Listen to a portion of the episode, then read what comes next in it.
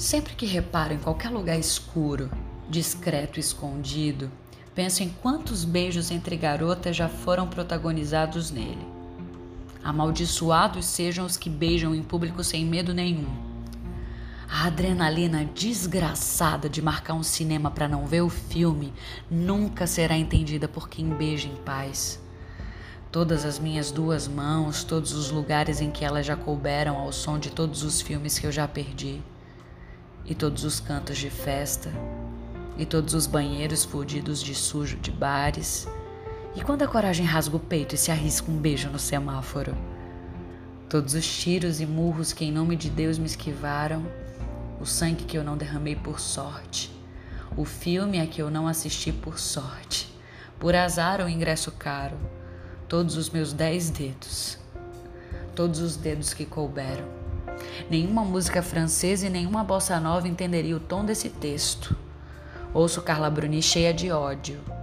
Amaldiçoados os que foram para o cinema e assistiram ao filme em paz e se amaram em paz na volta para casa. Numa cama macia, num lençol mais caro que o meu ingresso toda a minha falta de cautela quando a luz se apagava, todos os meses dentro dos meus 17 anos, quase transas cinematográficas, a vontade de não dizer corta. O filme com máxima duração possível. Minha juventude, minha roupa bem passada, minha cidade atrasada, meus tantos romances proibidos.